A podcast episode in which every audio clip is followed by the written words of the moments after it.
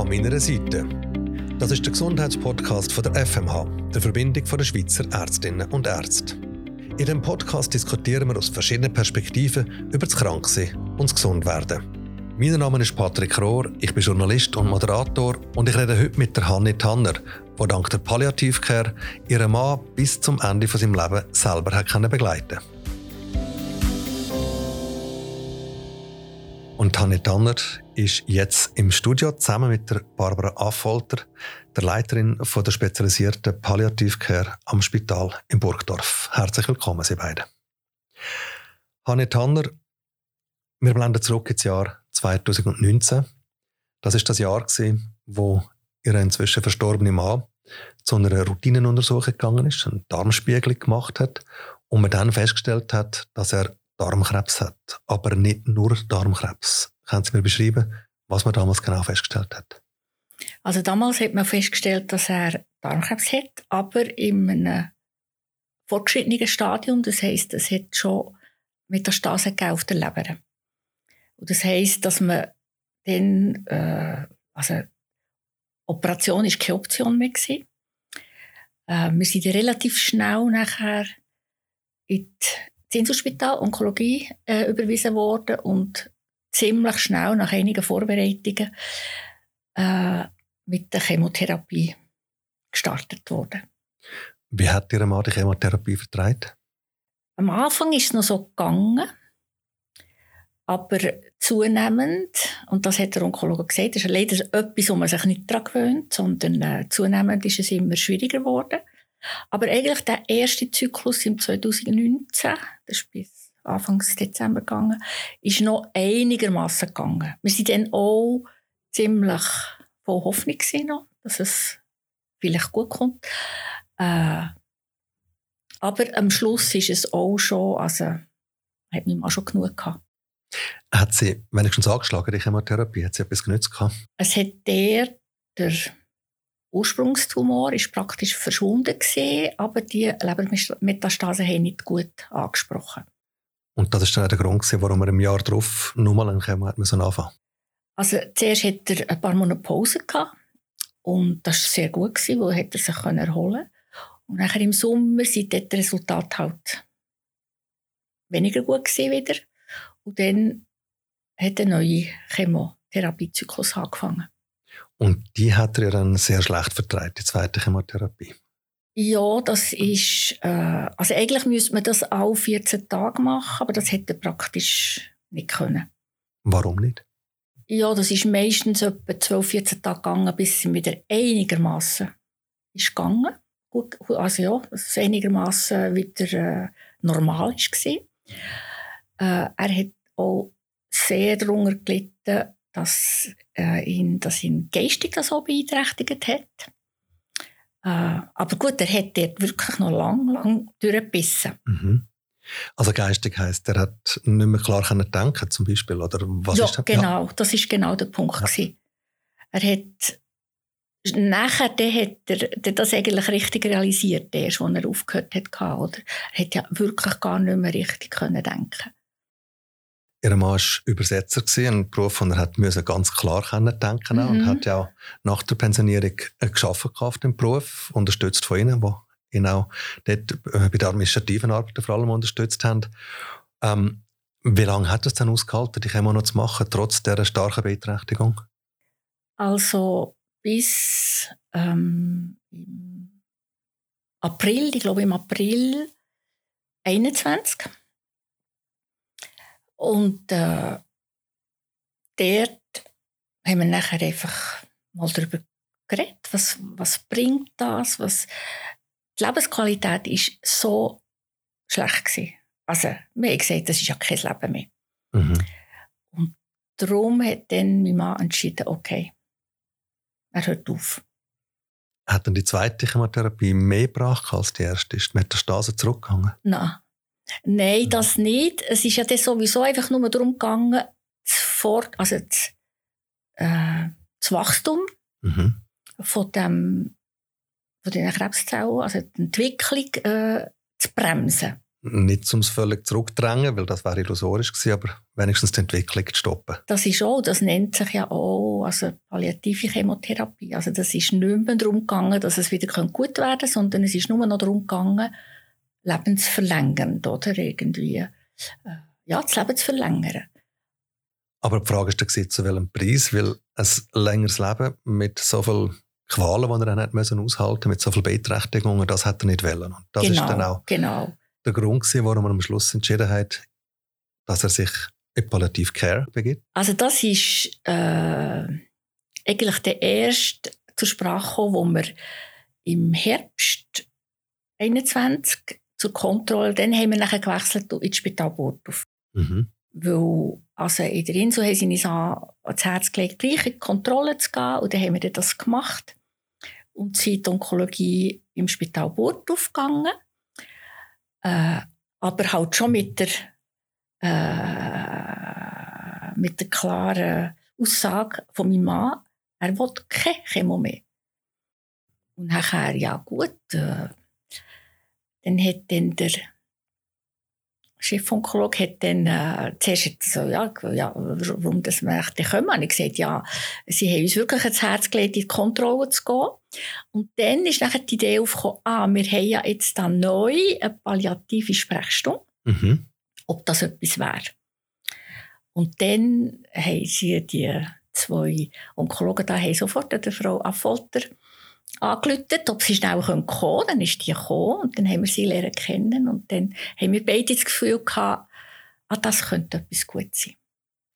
Und die Frau Affolter sitzt jetzt auch da. Barbara Affolter, ihr dürft, weil die schwer ärztliche Schweigepflicht über den Tod von einem Patienten ausgeht, nicht ganz konkret über den verstorbenen Ehemann von der Frau Tanner reden, aber ihr dürft uns erzählen, was in so einer Palliativ-Sprechstunde passiert und was überhaupt die Palliativ-Care ist.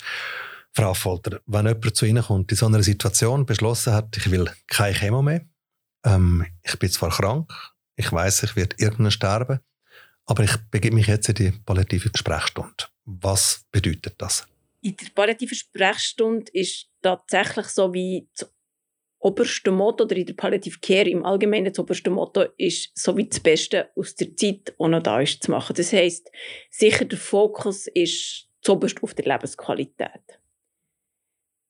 Lebensverlängernde Massnahmen, wenn gewünscht, natürlich begleitend dazu auch. Das heisst eben, man kann zum Beispiel Chemotherapie in gewissen Situationen durchaus weiterfahren bei einer schweren Herzschwäche würde man nie die herzstabilisierenden Medikamente absetzen, weil ja das die Beschwerden würde verschlechtern. Aber es geht darum, dass man noch so ein eine andere Brille anlegt. Man legt noch die Brille an, auf, die ein mehr auf die Symptome und Bedürfnisse der Patientinnen und Patienten ausgerichtet ist.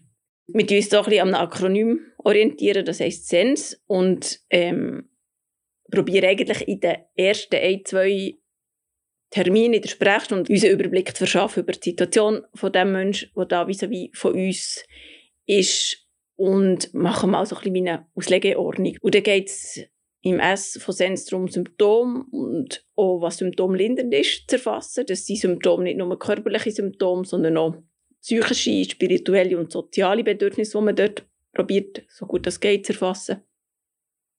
Wir reden über E-Entscheidungen und Erwartungen, die um sie über Ziele, die ein Mensch noch könnte haben in seinem Leben, darüber, was für jemanden wichtig ist, auch über Sachen, die No-Gos sind. Dann für das Ende tut man das Netzwerk probieren zu erfassen und da geht es sicher auf der einen Seite darum, so ein die familiären bzw. die Strukturen der nächsten Angehörigen zu erfassen, aber auch darum, zu schauen, was für Fachpersonen sind schon involviert in der jetzigen Situation, einfach zum später auch ein bisschen sehen, ja, was könnte man vielleicht noch anbieten, was zusätzlich für die Unterstützung bringen daheim. Und das zweite S ist der Angehörige, also den Leuten ringsherum um einen betroffenen Menschen gewidmet. Es geht dort wirklich darum, dass man also das heißt Support für die Unterstützenden und geht wirklich darum zu schauen, ja, wie geht es den Leuten ringsherum. Das ist ja nie eine Geschichte von einem Menschen alleine, sondern es ist immer eine Geschichte von den Menschen und seinen nächsten Leuten ringsherum und schaut, wie geht es denen, wie kommen sie mit der Situation zu Schlag, gibt es unter Umständen auch etwas, was sie direkt würde entlasten Das heißt, Palliativcare ist also viel, viel mehr, als was man so im Allgemeinen meint. äh, möglichst schmerzfrei sterben. Es ist wirklich viel, viel umfassender. Ja. Ja. Als ihr zuerst mal in dieser Sprechstunde gesehen sind, Frau Tanner, ähm, was haben ihr dort herausgefunden? Oder was ist die Erkenntnis nach der ersten Sprechstunde? Also, mein Eindruck, also der, der Haupteindruck war, ah, da haben wir jetzt jemanden, der uns zulässt, der genau versteht, was mein Mann noch will, was für ihn wichtig ist. Und äh, es war immer klar gewesen, dass äh, ich so weit dass es irgendwie geht, mich mal pflegen, oder? Also er hat ja am Anfang, dann im, im, im Herbst äh, 21 hat er noch nicht so viel Pflege. Also wir sind noch äh, zu Fuß mhm. dorthin, oder? Er hat dann noch laufen äh, Aber ich habe einfach gewusst, okay, da ist mit jemandem, wo ich darauf zählen kann und wo, wo, wo ich irgendwie das Gefühl habe, mal, mit dieser Hilfe schaffe ich es. Mhm. Das ist, äh, das ist für mich das Wichtigste. Gewesen. Dass ihr selber Pflege macht für euren Mann? Ja, das war mir eigentlich klar. Gewesen. Es gibt ja beides, Frau Affolter. Man kann sowohl ambulant, also so wie der Herr Tanner sich entschieden hat, oder eben auch stationäre ähm, Pflege dann bekommen oder Palliativcare bekommen. Ähm, was ist der Unterschied? Der Unterschied ist wie die Instabilität von der Situation.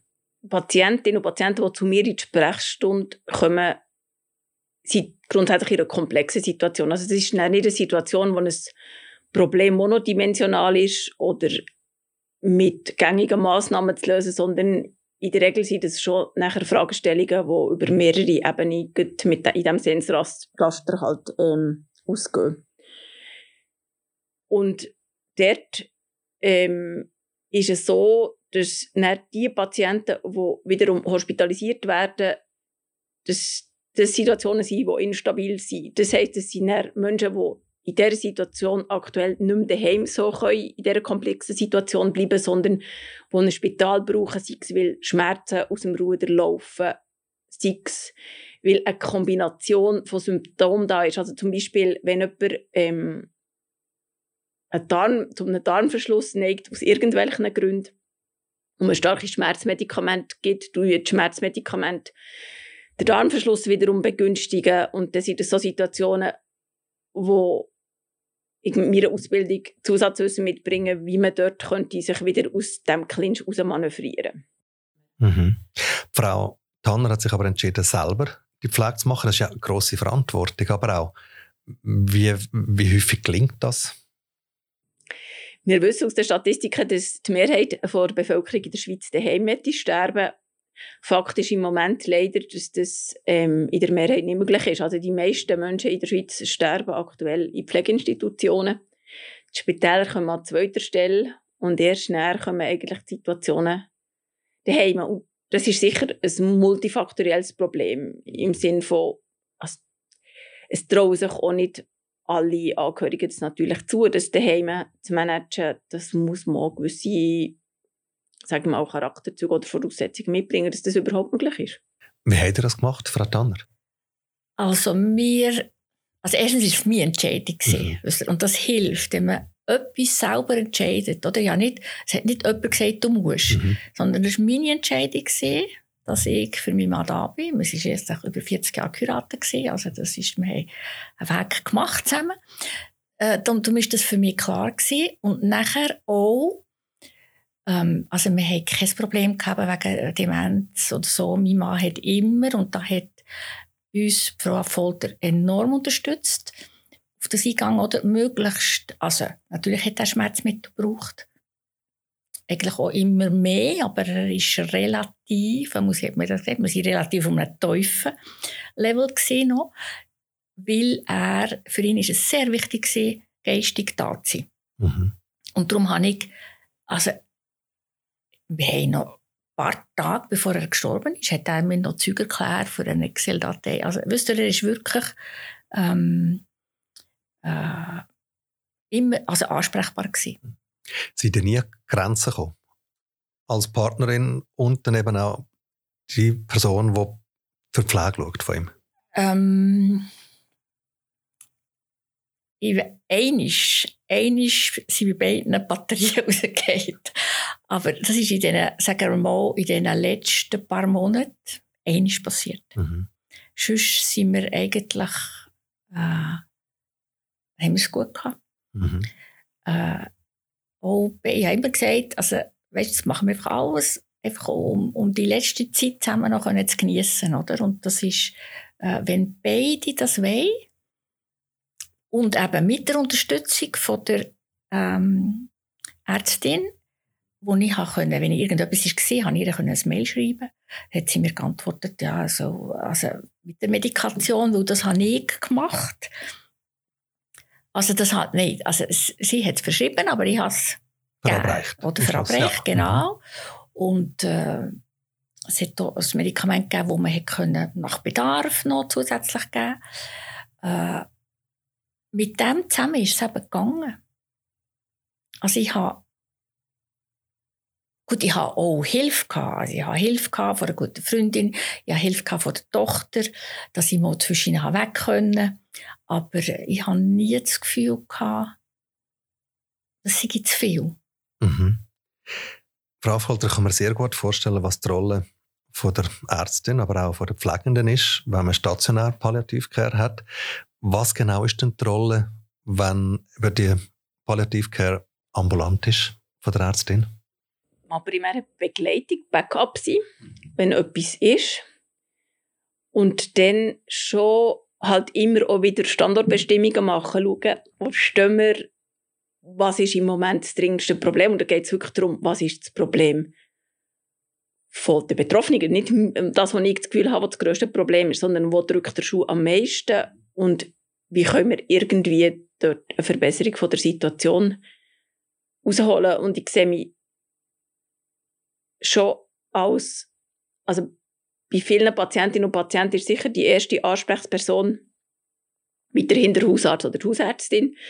Und ich sehe mich einfach dort auch als Backup, wenn es so ein bisschen haarig wird oder wenn es halt eben eher so über, jetzt sagen wir, die gängigen Schmerzmedikamente rausgeht, wenn man sich in höheren Dosen von Schmerzmedikamenten befindet, wo es vielleicht auch für einen Hausarzt, Hausärztin nicht alltäglich ist, dass sie oder er mit solchen Medikamenten jongliert.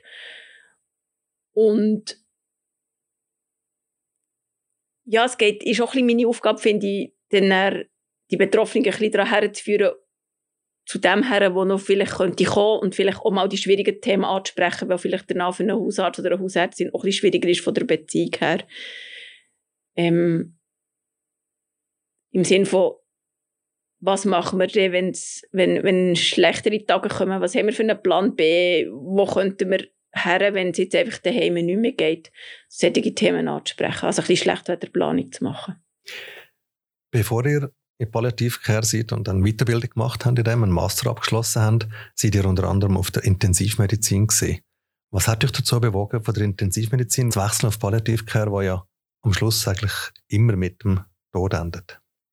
Also der Tod ist auf der Intensivstation, auf grossen Intensivstationen mit schwerkranken Patienten, da ist immer ein Thema.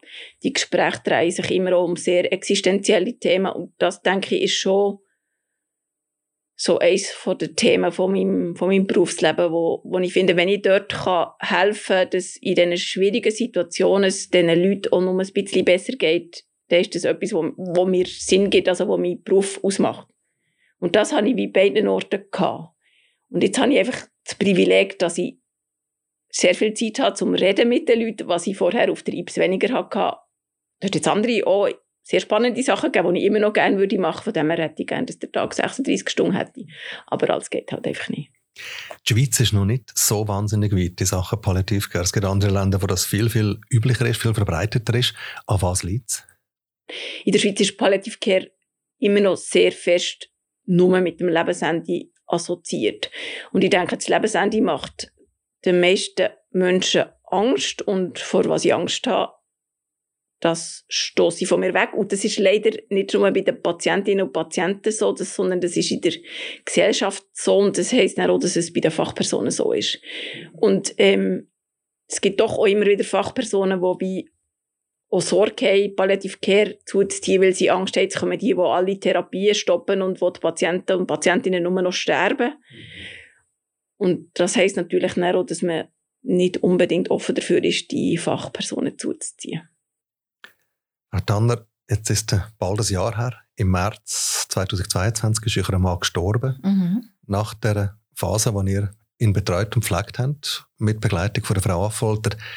Im Rückblick würdet ihr euch wieder so entscheiden? Wieder für eine ambulante Palliativcare? Auf jeden Fall, ja. Warum?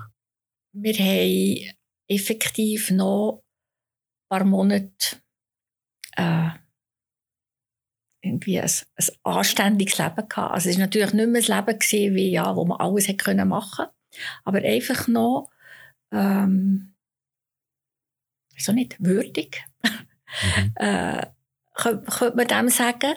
Es ist auch, weil Frau Folter so gut ist darauf eingegangen, was noch wichtig ist und einfach, dass man hätte können, dass der, der, der Schmerzmittel Pegu irgendwie können einfach das, was es braucht, können auf das können äh, halten, dass mein Mann hat äh, noch können, also er hat noch eine Woche bevor er gestorben ist, hat er noch am Computer seine Bilder, seine Fotos irgendwie gebüschelt und so. Also wirklich, er hat noch Zeug machen, die ihm Freude gemacht Und äh, darum würde ich das äh, würde es wieder so machen. Frau Tanner, ich weiss, es ist für euch nicht ganz einfach, sich zu entscheiden, die Geschichte an einem Podcast zu erzählen. Umso mehr möchte ich euch danken vielmals sagen, dass ihr das gemacht habt, weil ich denke, es kann ganz Haufen Leute eben auch zeigen, was Palliativcare ist und wie wichtig das auch ist.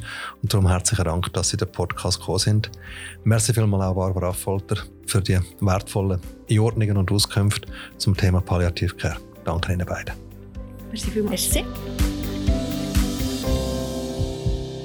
Und falls Sie, liebe Zuhörerinnen, liebe Zuhörer, jetzt sagen, ich würde meine Geschichte auch gerne mal erzählen, oder Sie eine Anregung oder ein Feedback haben, dann melden Sie uns das. Am besten geht das über die Webseite www.anmeinerseite.ch.